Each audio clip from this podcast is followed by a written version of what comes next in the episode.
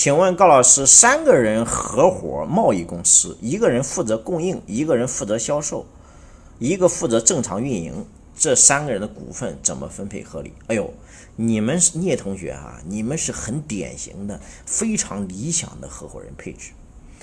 但如果做到非常理想呢，你们也只满足了一条，因为我们合伙有个黄金三法则。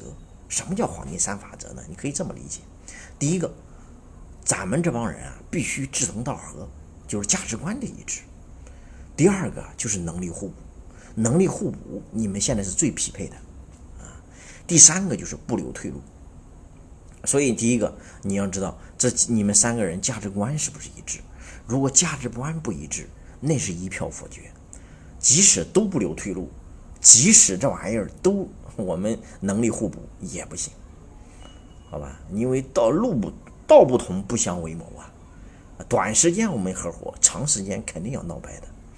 所以你要思考思考：第一个，我们价值观是不一致；第二个，我们能力是不是互补；第三个就是有没有都专职、不留退路、都掏钱。如果是这样都满足，我建议你让负责运营那个人占五十一，你俩人占四十九。你俩人啊，我建议让销售那个多一点，供应链的少一点，因为一家贸易公司主要派主要靠卖，明白吗？你只要有客户、有市场、有销量，你就不愁买，你就不愁供应商。供应商正趴着屁股求你，啊，跪着求你，你怎么都行。所以对于贸易公司来讲，最核心的就是我们的销售。所以销售这一块我建议是第二大股东。第三大股东才是采购，最好是一大于二加三，就是第一大股东要大于二三股东之和。那你说老师，我们仨水平都差不多啊？你你说让一个人占五十一，我们也不同意，那怎么办？啊，也有一个较为稳妥的处理方式。什么处理方式呢？就是你们股份比例可以差不多，但表决权。一定要让一个五十亿，那你这样的话，就是关键的时候能够一个人拍板说了算。因为一家公司合伙，你一定要明白哈，合伙到最后百分之九十散伙的原因，第一条就是没有一个伙计说了算，就是没有一个带头大哥。因为不管是任何动物，还是我们人类，还是任何一个团队，它都必须有一个带头大哥。你看看，嗯，你看看动物世界，你看看我们这个历史上这些团队，是每一个都有个带头大哥。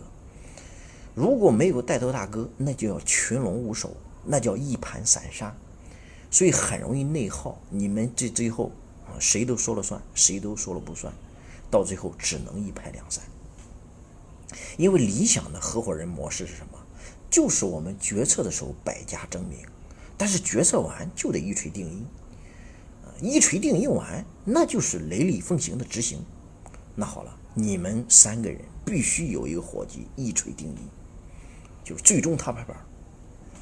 另外，LP 需要交个税，GP 做有限公司要交个税吗？你兄弟啊，你有限公司做 GP，你不是要分红的，你是在里面只是要控制权的啊，明白吗？因为你公司千万不要在有限合伙分红。你公司如果在有限合伙分红，大家听好，你是个人分红的一倍，因为个人分红是百分之二十个人所得税，你公司分红你得先交二十五的企业所得税，然后个人拿回家还得再交二十个点的个人所得税，那不四十吗？